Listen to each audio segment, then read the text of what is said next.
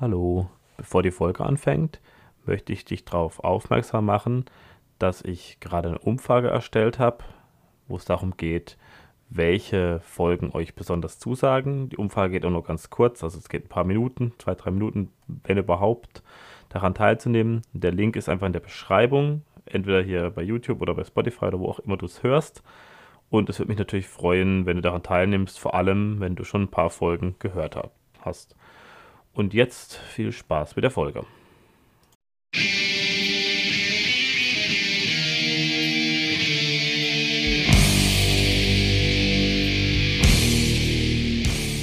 Guten Tag und herzlich willkommen zur neuesten Folge des Praxiologs. Heute zum Thema Nationalsozialismus. Es ist eine alte Diskussion, ob die Nazis jetzt Sozialisten waren oder ob sie keine waren.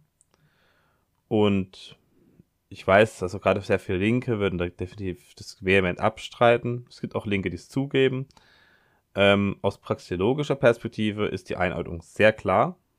Also da ist es eine Form von Sozialismus.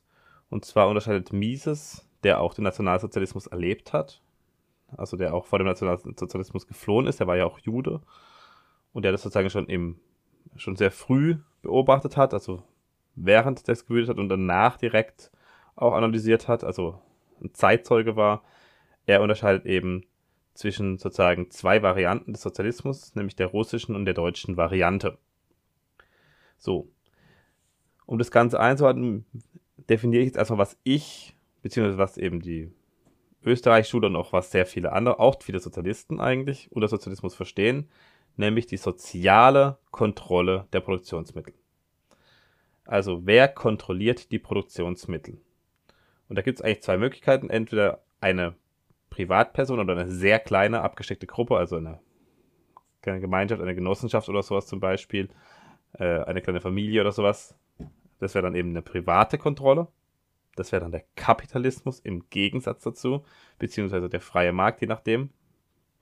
Und der Sozialismus ist eben die soziale Kontrolle. Das heißt, eine große Gruppe kontrolliert die Produktionsmittel. Natürlich geht es technisch gesehen nicht, weil irgendjemand entscheidet am Ende immer. Das ist das Problem des Sozialismus auch. Irgendjemand trifft am Ende die Entscheidung und bei einer sozialen Kontrolle nimmt meistens, äh, übernimmt es meistens staatliche Stellen und damit äh, auf direktem oder indirektem Weg die Regierung.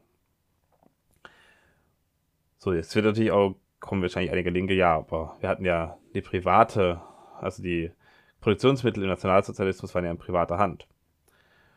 Und da würde ich sagen, jein. Sie waren formell, formal, also auf dem Papier in privater Hand.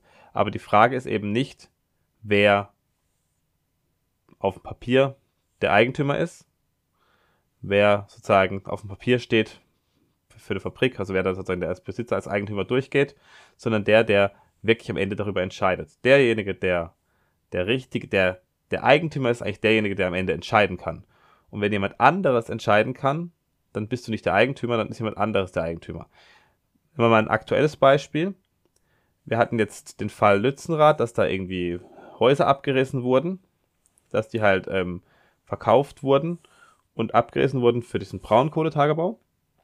Und da war es eben auch so, die wurden zwar entschädigt, die Leute, aber de facto wurden sie mit Hilfe des Staates enteignet. Also der Staat hat sozusagen für RWE diese Enteignung vorgenommen. Und da sieht man schon eben, das war nicht das wirkliche Eigentum dieser Leute, sondern es war eigentlich eine Art von Fiat-Eigentum. Das heißt, das war gewährtes Eigentum vom Staat und der Staat kann am Ende entscheiden. Also wenn jetzt der Staat entscheidet, ja, hier kommt jetzt äh, ein Braunkohletagebau hin, das muss, die Häuser müssen weichen. Da hat, haben die sozusagen das letzte Wort. Und dann ist es egal, ob auf dem Papier jemand anderes als Eigentümer da steht. Und es ist auch egal, ob das sozusagen schon in, seit 100 Jahren in Familienbesitz waren, Häuser oder so. Ich weiß nicht, wie alte Häuser dort waren, aber es ist alles egal. Das ähm, tut nichts zur Sache.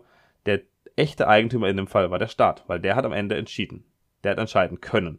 Und zwar ohne, dass er irgendwie Gegenwehr, eine richtige Gegenwehr bekommt, dass er irgendwie ja, eine Strafe dafür äh, zahlen muss, wenn er irgendwie das Eigentum von jemand anderem anfasst. Das heißt, wir haben eine Art von Fiat-Eigentum, die hatten wir auch unter dem Nationalsozialismus. Das heißt, die echte Kontrolle über die äh, Produktionsmittel, über alle möglichen Sachen, die Verfügungsgewalt hatte die Nationalsozialistische Partei. Beziehungsweise der Staat, beziehungsweise Funktionäre und ein Bürokratenapparat. So. Wir hatten ja angeblich eine privatisierte Wirtschaft. Das stimmt aber nicht, weil wir hatten eben Parteifunktionäre, die regelmäßig in die Fabriken kamen und wenn die Fabriken nicht so das gemacht haben, was eben die Partei wollte, also es gab eben Vorgaben von oben und die Fabriken mussten sie umsetzen. Das heißt, sie durften auch mit ihrem Eigentum nicht machen, was sie wollten. Sie mussten eben das tun, was die Nationalsozialisten wollten und die Nationalsozialisten waren überall in allen möglichen Bereichen und haben eben entschieden, was gemacht werden soll. Das wurde dann auch sehr viel auf den Krieg zum Beispiel ausgelegt in der Produktion. Nicht nur als der Krieg schon da war, sondern auch vorher wurden eben schon, ja, gab es eben schon viele Dinge, wo gewisse Sachen durften produziert werden, anders durften nicht produziert werden. Und das ist eben alles, sind alles Eigentumseingriffe. Also es ist immer mit einem Verbot verbunden, das zu tun, was man eigentlich damit machen möchte, mit den Maschinen, die man hat zum Beispiel. Es gab eine extreme Gleichschaltung, es hieß sogar so. Das heißt, die äh, Unternehmen wurden synchronisiert. Es gab also sozusagen alle auf Linie gebracht. Ähm, in Sportvereinen, in allgemein, in allen möglichen Vereinen, in Vereinigungen an sich, so Lehrerverbände und so weiter. Also jeder, fast jeder Form organisierter Aktivitäten waren die Nazis äh, ja tonangebend. Die haben sozusagen damit reingegangen. In die, also es gab auch viele Nazis, natürlich, es gab eben viele. Und die haben dann sozusagen in diesen ganzen Vereinen eben so ein bisschen das Zepter übernommen. Und es begann eben nicht erst so während dem Krieg, sondern es begann 1933, direkt nach der Machtübernahme. Da gibt es auch historische Aufzeichnungen zu, ganz viele. Ähm, es gibt sogar Sachen von Kommunisten, die dann Sachen beschreiben, wie es so war, und das ist auch alles korrekt. Nur sie äh, analysieren das falsch, also was, heißt falsch, sie analysieren das eben anders, sie interpretieren das anders, weil für die ja alles Kapitalismus ist, sobald es irgendwie, ja, sobald da irgendwie Maschinen da sind und irgendwie noch irgendeiner mitverdient, ist das ja schon Kapitalismus für die. Das ist aber Blödsinn, weil natürlich, die haben halt sozusagen gewusst, wenn sie jetzt diese Funktionäre in der, äh, in der Stellung lassen, dann kann es sein, dass die halt die, das Unternehmen besser, äh, ja, äh, besser führen sozusagen und sie dann äh, Profit rausholen. Und ich will jetzt auch nicht die Leute entschuldigen, die da mitgemacht haben. Aber es ist halt so, dass die schon auf äh, Linie gebracht wurden und wer eben nicht gespurt hat, der hat dann äh, sein ähm, Unternehmen, seine Fabrik verloren. Der hat dann, ist dann äh, enteignet worden und dann kam irgendein Parteifunktionär an diese Stelle, irgendein Kommissar, Parteikommissar, der dann im Endeffekt das Ganze übernommen hat. Also es ist nicht so, dass äh, die alle so freiwillig mitgemacht haben. Sie haben halt mitgemacht, weil sie wussten, sonst kriegen sie alles weggenommen. Man kann natürlich sagen, warum sind sie nicht in Widerstand gegangen? Das kann man im Nachhinein immer sagen. Die Frage ist, wie, wie würde man selber da handeln? Das ist ja eine andere Geschichte. Ähm, also es gab eben Ärzteverbände, Lehrerverbände, ganz viele Sportlerverbände und so weiter. Es gab eigentlich nichts, was frei war von politischem Einfluss der NSDAP. Und das war eben ab der Machtübernahme schon so. Das war schon vorher, gab es eben schon Leute in solchen Vereinen und das wurde eben alles unterwandert. Kunst und Kultur wurde unterwandert, die Universitäten und die Schulen wurden unterwandert. Es gab auch die Hitlerjugend, das natürlich. Es gab der Bund, Deutsche Bund Deutscher Mädels. Und eben etliche Bereiche der deutschen Gesellschaft waren mit Nazis besetzt in Schlüsselstellen. Das haben die sehr, sehr klug angestellt sozusagen. Und dann haben sie eben, haben alle anderen mitgemacht im Endeffekt. Schön alles auf Linie gebracht. Und das Privateigentum wurde eben extrem stark eingeschränkt.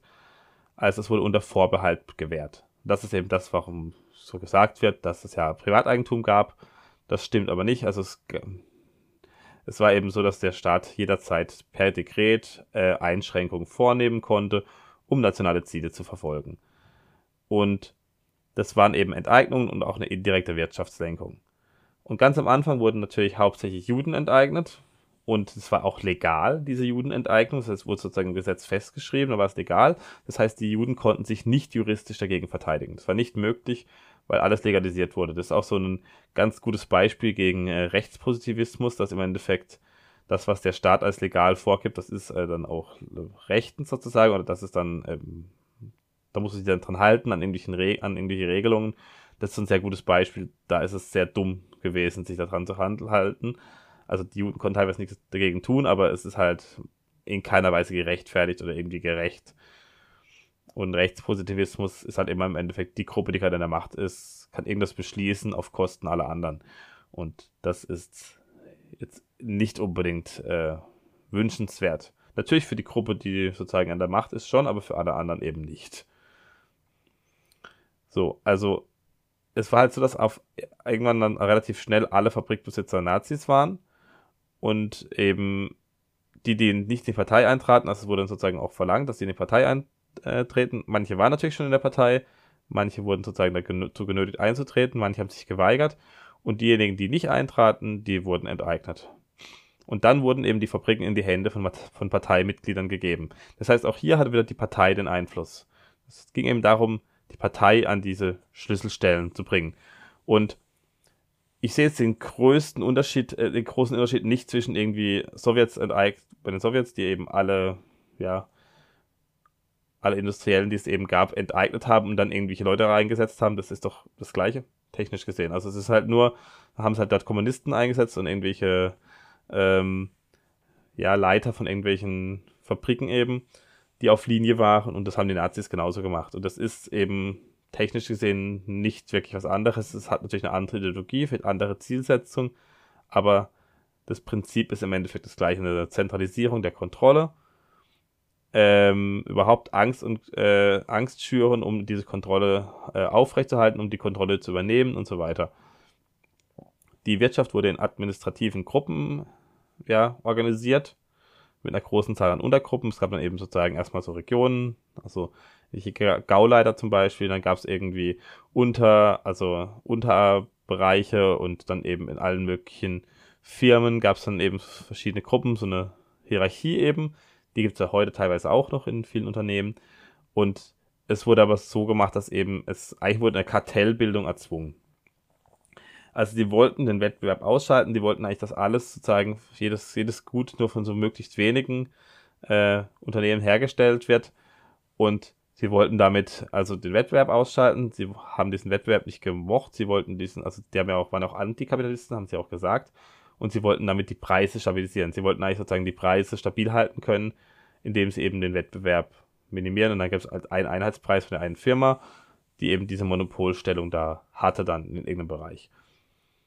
Und es ist natürlich so, dass vorhin schon mit den Judenenteignungen gesagt, es gab keine unabhängige Justiz mehr. Das Privateigentum war alles andere als heilig, wurde eben sehr viel enteignet, auch Industrielle wurden enteignet. Und nur die, die am Ende übrig geblieben sind, die mitgemacht haben, das sind dann die, die heute immer gerne angeführt werden, als Grund, dass es ja Kapitalismus war. Es hat mit Kapitalismus aber nichts zu tun, wenn die Leute nicht selber entscheiden konnten, was sie machen wollten, sondern sie mussten das machen, was die Partei macht. Es kann auch sein, dass sie es teilweise selber machen wollten. Das ist durchaus, ist durchaus so, dass sie eben teilweise auf der gleichen Linie waren und das auch sozusagen gut geheißen haben damals. Aber viele eben auch nicht und die haben mitgemacht, um, ja, um ihre Fabrik und um ihr ganzes Leben, um ihr ganzes, sozusagen, ihren ganzen Besitz nicht zu verlieren. Und das war im Endeffekt das, der Grund, warum eben so viele mitgemacht haben. Aber mit Privateigentum hat es eben nichts zu tun. Also wenn ich jetzt ein Haus habe und jemand anderes sagt, ja, ich, du müsstest Flüchtlinge einziehen, du kommst raus, dann ist es halt nicht mein Haus. Und wenn ich jetzt irgendwie eine Fabrik habe, mit der ich Stahl mache, zum Beispiel für, also für Bau, ich will jetzt Häuser bauen, ich baue irgendwie zu Stahlträger herstellen und irgendwas anderes. Und dann sagen die, kommen auf einmal, ja, du hast den Stahl, du musst jetzt Panzer herstellen. Und dann musst du die gesamte Produktion umstellen, Werkzeuge umändern äh, und so weiter, um beim Panzer herzustellen. Das ist halt auch nicht wirklich meine Fabrik mehr. Wenn ich das nicht mehr entscheiden kann, ob ich jetzt äh, Stahlträger oder für Häuser oder äh, irgendwelche anderen Sachen oder Panzer herstelle, wenn ich das nicht entscheiden kann, dann ist es nicht der de facto mein Eigentum.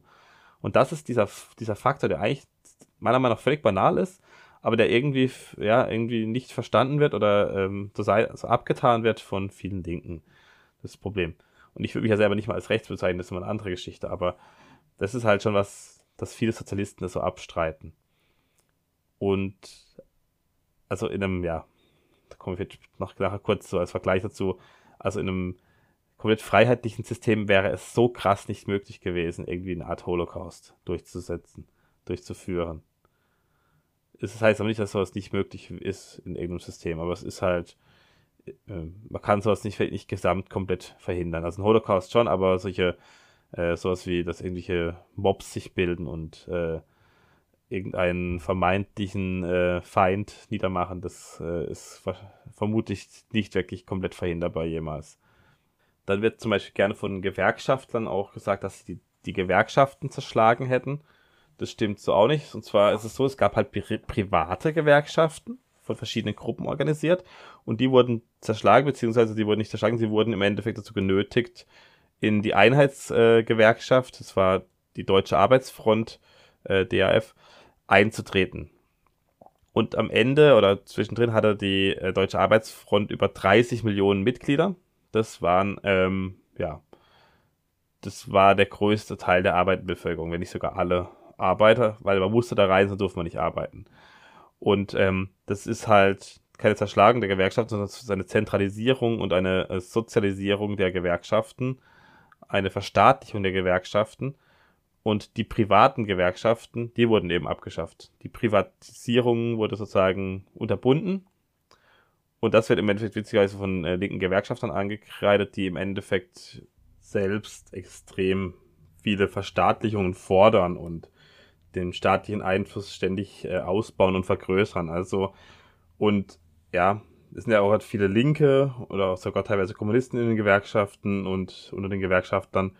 Und äh, unter Lenin war es eben genauso. Da gab es auch nur eine Einheitsgewerkschaft sozusagen. Da gab es auch keine privaten Gewerkschaften in der Sowjetunion. Nur staatliche. Also es war genau das Gleiche. Das heißt, ja, auch das ist halt direkt vergleichbar mit dem Nationalsozialismus. Und also das waren nicht die, die Gewerkschaften, also die waren sozusagen wirklich dann dafür zuständig, dass dann eben Leute dann auch äh, ja, um arbeiten zu dürfen, musste man da drin sein und so weiter. Und es ging natürlich um Kontrolle. Es war nicht so, dass jetzt jeder in der Gewerkschaft auch jemand in der äh, äh, Partei war, in der NSDAP war. Es waren acht Millionen ungefähr Mitglieder, hatte die ähm, NSDAP zum Maximalstand und 30 Millionen Mitglieder hatte die, äh, die Deutsche Arbeitsfront, DRF. Das heißt also so, ja, bisschen mehr wie ein Viertel waren aber durchaus eben in der Partei. Und das jetzt, ob das immer genau die gleichen waren mit der Überschneidung, ich weiß nicht, jetzt wäre es nicht in der DRF, war irgendwie Soldaten oder so, weiß ich jetzt gerade gar nicht. Ähm, aber die Überschneidung war da schon relativ hoch. Aber es das heißt eben auch, dass trotzdem, also man muss trotzdem da drin sein, auch ob man Nazi war oder nicht, ist egal. Und die Kontrolle war natürlich auf allen Ebenen, die war eben auch von klein auf natürlich, also die Kinderbetreuung, Schulen, Freizeitaktivitäten, ich meine, da ist natürlich die Hitlerjugend bekannt und da wurden die, äh, die Jungs vor allem getrillt. Dann gab es äh, den Bund Deutscher Mädels, da wurden die getrillt. Dann ging es halt darum, was ist ein, was ist ein guter Mann, was ist ein guter Junge, was muss ein, was, wie muss ein Mann sein, äh, wie muss ein arischer deutscher Mann sein wie, und wie muss ein deutsches Mädchen sein, wie muss eine deutsche Frau sein, es gab ja dann auch dieses zum Beispiel Mutterkreuz, dass man irgendwie, wenn man, wenn man besonders viele arische Kinder zeugt, dann kriegt man irgendwie eine Auszeichnung und so weiter. Und das war jetzt so das Typische, was eben auch im Sozialismus genauso war. Also auch unter Lenin und Stalin waren das ähnlich. Da gab es eben auch äh, Kinderbetreuung und Schulen und so weiter und Aktivitäten, wo eben das alles gemacht wurde. Zum Beispiel in der DDR gab es ja die FDJ. Und es gab auch, das gleiche gab es natürlich auch in allen anderen äh, Teilen der Sowjetunion oder, oder der verbündeten Staaten. Dann gab es sowas wie Preiskontrollen. Die Löhne wurden kontrolliert, die Mieten wurden kontrolliert, es gab Mietendeckel, also auch Hitler hatte schon die gute Idee eines Mietendeckels, äh, der genauso gut funktioniert hat, wie er heute in Berlin funktioniert. Es gab eben Mindestlöhne. Die Dividenden, wenn es überhaupt welche gab, wurden festgelegt. Und es gab eine zentrale Verteilung von Gütern, also an die Firmen, an die Unternehmen, an die Fabriken. Und die Wirtschaft war wirklich von vorne bis hinten extrem durchgeplant. Es wurden unzählige Daten erfasst, die wurden zusammengetragen, wurden ausgewertet und damit wurde eben der Bedarf an verschiedenen Gütern berechnet. Und das gab riesige, äh, es gab halt Leute, die nur dafür zuständig waren. Es ähm, es war ein extremer bürokratischer Aufwand und zu glauben, dass das jetzt eine äh, freie Marktwirtschaft in irgendeiner Weise wäre oder irgendwas wie Kapitalismus wäre, das ist halt kompletter Irrsinn. Die Landwirtschaftsbetriebe wurden kollektiviert. Auch hier gab es große Preiskontrollen, also wie viel eben Getreide kosten durfte und Milch und so weiter. Es gab Quoten, die erfüllt werden mussten. Die Bauern durften nicht anbauen, was sie anbauen wollten, sondern sie mussten gewisse Sachen anbauen, die eben gewünscht waren von äh, der Partei. Und die Erträge, wie es so oft ist, bei irgendwelchen Eingriffen von außen, haben sich stark reduziert. Der Handel wurde extrem eingeschränkt, sowohl im Inland, also im Inland auch. Da wurde auch stark eingeschränkt, aber im Ausland sowieso. Also im Ausland gab es dann teilweise gar keinen Handel mehr, das ist kaum noch möglich. Und im Inland war es auch stark eingeschränkt, wer mit wem wie handeln durfte oder wer dann das sozusagen kontrolliert hat und drüber schauen durfte nochmal und so weiter. Die, es, es wurde größtenteils abgelehnt, überhaupt Exporte, also wurden größtenteils abgelehnt, also überhaupt zu exportieren, weil eben die Güter im Inland gebraucht wurden. Es wurde so viel wie möglich behalten für sich, weil es eben, ja, es ging ja darum, im Endeffekt ja, das, das Reich zu vergrößern und das war ja auch sozusagen eins der, einer der Gründe für diesen Krieg oder für die, ja, für die Invasion von Polen zum Beispiel, dass eben dieser Lebensraum im Osten, der, den Hitler da für das arische Volk äh, einnehmen wollte. Und genauso war es eben auch, das war auch ein Grund, warum es keine Exporte gab oder wenig, weil natürlich die Sachen alle für das Volk gebraucht wurden. Das war sozusagen Teil der Ideologie und das macht in sich auch Sinn. Und durch diese Exportbeschränkung gab es natürlich auch einige Probleme. Es gab dann sehr große Knappheiten in bestimmten Sachen, die eben in Deutschland nicht produziert wurden oder nicht äh, angebaut werden konnten. Das waren eben die Importe, haben dann gefehlt, zum Teil auch durch den Krieg später. Aber der Handel ist halt langsam zum Erliegen gekommen. Auf jeden Fall ist er deutlich runtergegangen im Vergleich zu vorher. Dann hatten wir eine symbiotische Beziehung, wird oft bezeichnet, zwischen den äh, Konzern und der Partei. Zum Beispiel ist da, wird auch IG Farben gern genannt, was heute eben, wo die BASF heute hervorgegangen ist, beziehungsweise die BASF ist vom Namen her schon älter, die wurde dann irgendwann mit, mit ein paar anderen Unternehmen zu IG Farben zusammengeführt sozusagen. Und jetzt ist das wieder ein Einzelunternehmen. Ähm, weil die sozusagen, diese Großkonzerne haben eben sozusagen Arbeitssklaven, also KZ-Häftlinge, von der Partei zugeschüttet bekommen. Und es war aber so, dass eben in diesen Konzernen dann eben schon Parteileute, Parteikommissare oder so gearbeitet haben, die ja sozusagen dann das Ganze gesteuert haben im Sinne der Partei. Und das ist eben das, was, was eigentlich das Wichtige ist, dass es eben dieses im Sinne eines übergeordneten Ziels, des Parteiziels, also Lebensraum im Osten, die arische Rasse gestärkt, muss gestärkt werden und bla, solche Sachen.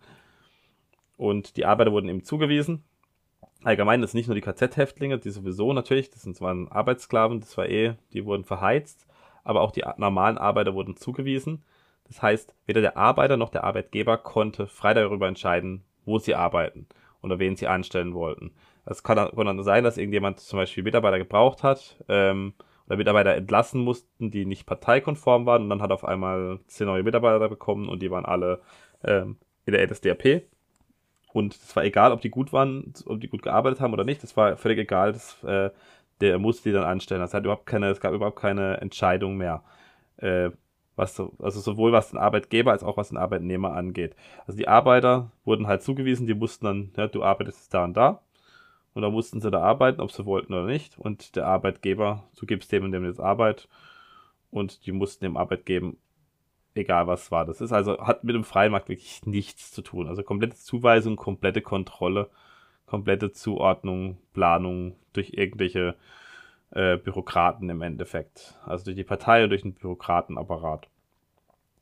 Und ja, man konnte auch dann die Leute nicht kündigen, wenn man das wollte, wenn sie nicht gut gearbeitet haben. Also es kann, konnte dann auch sein, dass Leute dann große Verluste eingefahren haben, weil die eben Leute einstellen mussten, die nicht äh, das gearbeitet haben, was, was nötig gewesen wäre und so weiter. Und dann kommt natürlich auch gerne dieser Vor, äh, Vorwurf, dass die Industriellen Hitler zur Macht verholfen hätten. Und eigentlich kann man es so nicht sagen. Und zwar war es so, dass der Thyssen, ThyssenKrupp, der hat eben äh, unter anderem die Nazis relativ stark äh, unterstützt finanziell wurde aber später enteignet und ins KZ gesteckt, weil er nicht äh, gespurt hat, weil er nicht das gemacht hat, was sie wollten. Und die, wenn man die Daten sich anschaut, unterstützen die die Position eben nicht.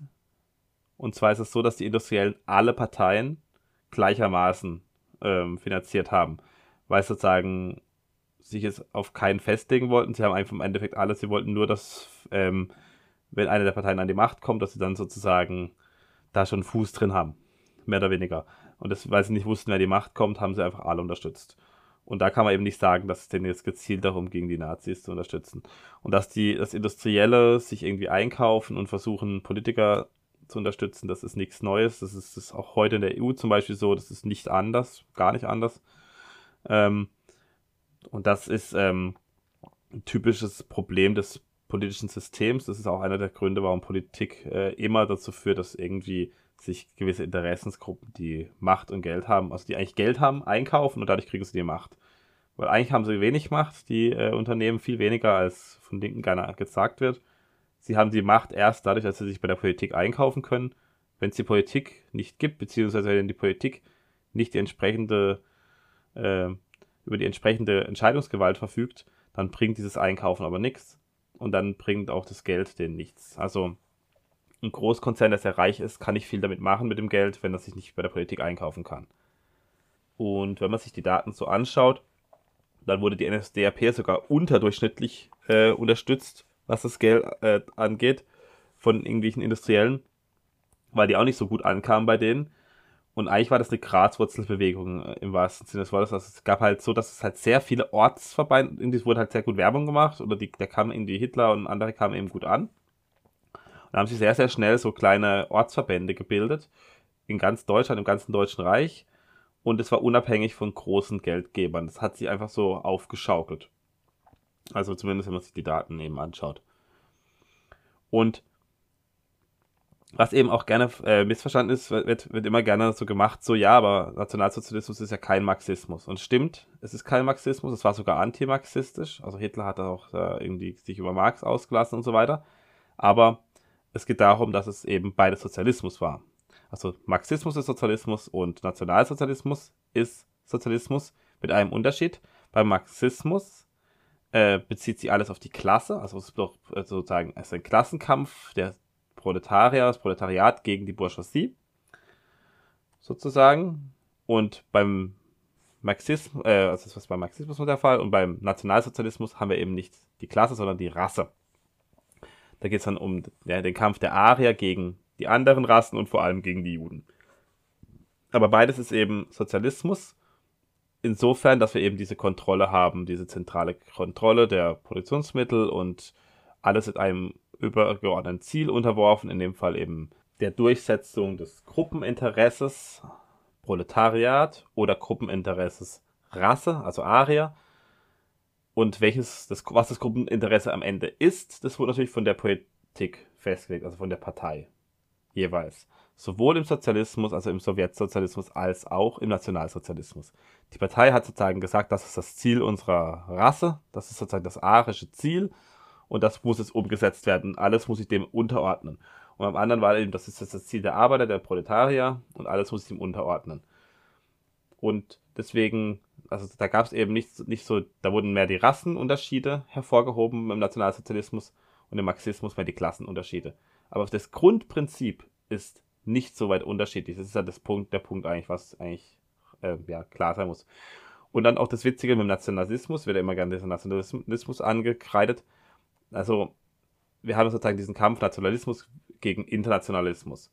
Und man muss äh, sehen, dass da eigentlich gar kein großer Unterschied besteht. Und zwar ist es so, dass die einen wollen halt sozusagen ihre Nation äh, besonders stärken und hochheben und die anderen wollen eigentlich eine Weltnation schaffen. Also sie wollen halt äh, einen Weltstaat mit einer Weltregierung, wo im Endeffekt ja dann auch ähm, wir eine Art Nation haben. Wir haben eine Nation, eine Menschheitsnation.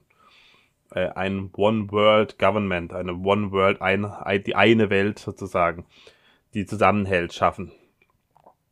Und im einen Fall haben wir sozusagen halt eine kleinere Gruppe, die Volksgemeinschaft, und wir haben halt im anderen die Menschengemeinschaft sozusagen, wie man auch immer nennen will. Aber trotzdem geht es eben darum, dass es eigentlich keinen relevanten Unterschied in, zwischen diesen beiden Gruppen gibt. Einmal ist halt die Gruppe noch ein bisschen größer, aber das ist der einzige Unterschied.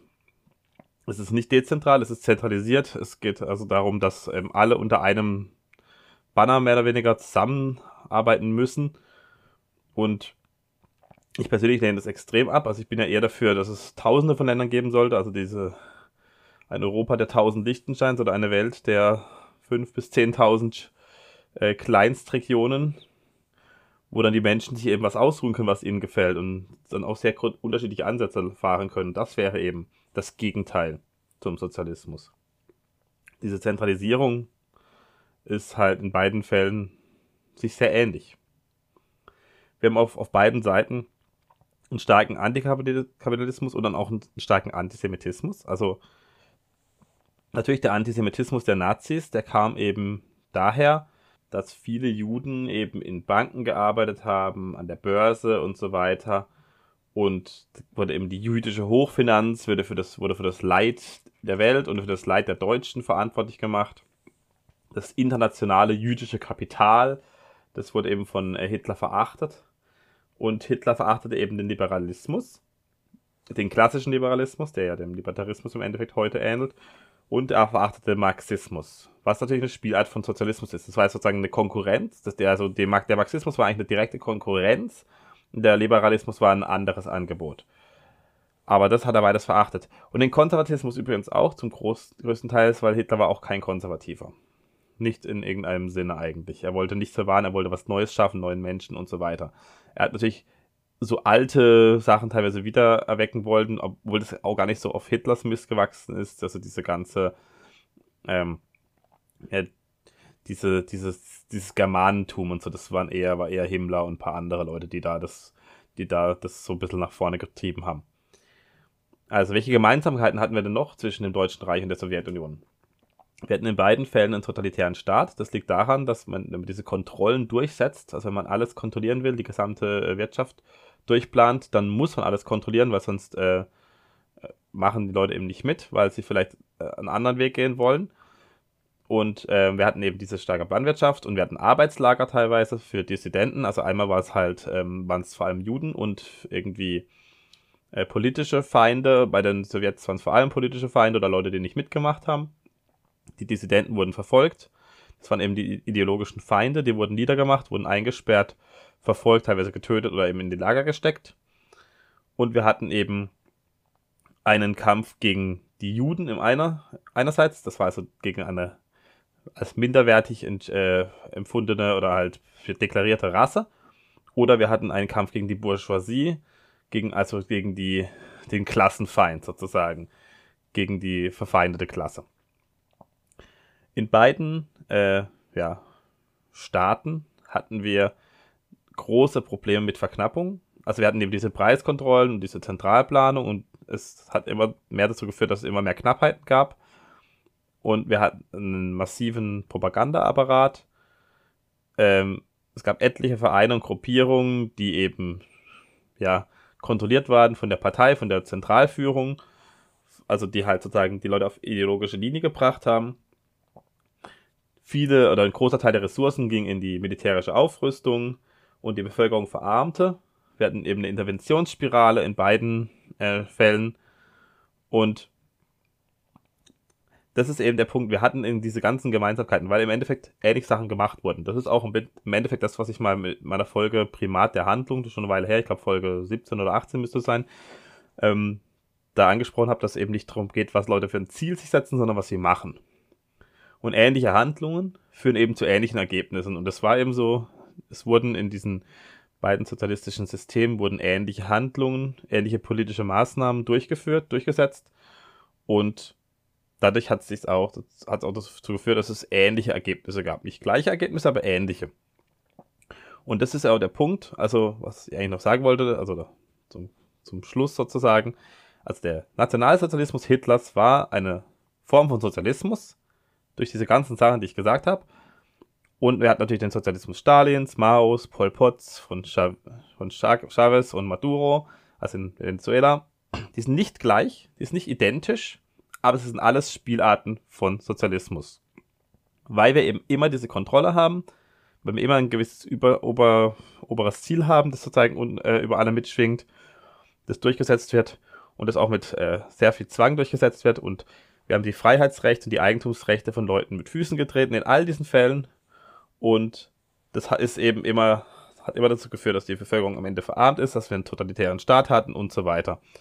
Und natürlich haben wir diese Begriffsproblematik, weil dann kommen wieder irgendwelche Leute sagen, Sozialismus ist was ganz anderes, aber Also dieser eine Punkt, dass eigentlich diese Kollektivierung von Eigentum und dieses Eigentum, äh, also Eigentum an den Produktionsmitteln in der Hand der Arbeiter, was ist sozusagen, also dieses Diktatur des Proletariats, da müsste mir eigentlich jeder, äh, auch Linke, zustimmen, dass das so ein, äh, gedacht ist und dass dann sozusagen demokratisch darüber entschieden werden soll angeblich. Das ist ja die Idee in allen Systemen, aber wir haben am Ende immer halt bei der repräsentativen äh, Demokratie so, sowieso, haben wir immer Leute, die, denen wir eben sozusagen die Entscheidungsmacht geben und die entscheiden dann, was damit gemacht wird mit irgendwelchen Sachen, mit irgendwelchen Ressourcen. Und das Interessante ist, auch aktuell in der EU bewegen wir uns immer mehr in so eine Richtung. Und zwar nicht in eine Richtung des Sowjetsozialismus, sondern eher in die Richtung des nationalsozialistischen Sozialismus, also des, des Hitler-Sozialismus. Weil wir die Unternehmen immer stärker einschränken und immer mehr unter vorgefertigte Ziele, zum Beispiel Klimaziele, äh, Genderziele, Wokeness, irgendwas, was auch immer, diese ganze ESG-Geschichte mehr oder weniger unterwerfen und alles in diese Richtung, ja, sozusagen lenken wollen. Und das ist auch eine Form von Nationalsozialismus. Ja, ob man das ist gut oder schlecht, äh, gut oder schlecht hält, ja, ich halte es für nicht gut, aber da ist eigentlich interessant, dass gerade die größten, erbittertsten Gegner des Nationalsozialismus, zumindest auf dem Papier, die am lautesten schreien, eigentlich eine Politik durchsetzen, die natürlich eine andere Zielsetzung hat, aber methodisch nicht arg anders ist. Und da habe ich auch eine Folge dazu gemacht, ich glaube 25 oder 26, wo es um äh, den äh, ESG-Sozialismus geht, also dieses ähm, Environmental, Social und Governance äh. Das ist so eine BlackRock, äh, ja, so ein Rating mehr oder weniger, wo gewisse Dinge, also halt, ja, in Betracht zieht und dann die Unternehmen danach werten will. Und das ist im Endeffekt, geht es auch wieder nur um Kontrolle und um die Lenkung von Konzernen oder von Unternehmen in eine gewisse Richtung. Das ist genau das gleiche vom Prinzip her. Es ist halt wieder eine Art von Fiat-Eigentum, dass in das Eigentum von anderen in das formelle Privateigentum eingegriffen wird, um das eben politischen Zielen zu unterwerfen.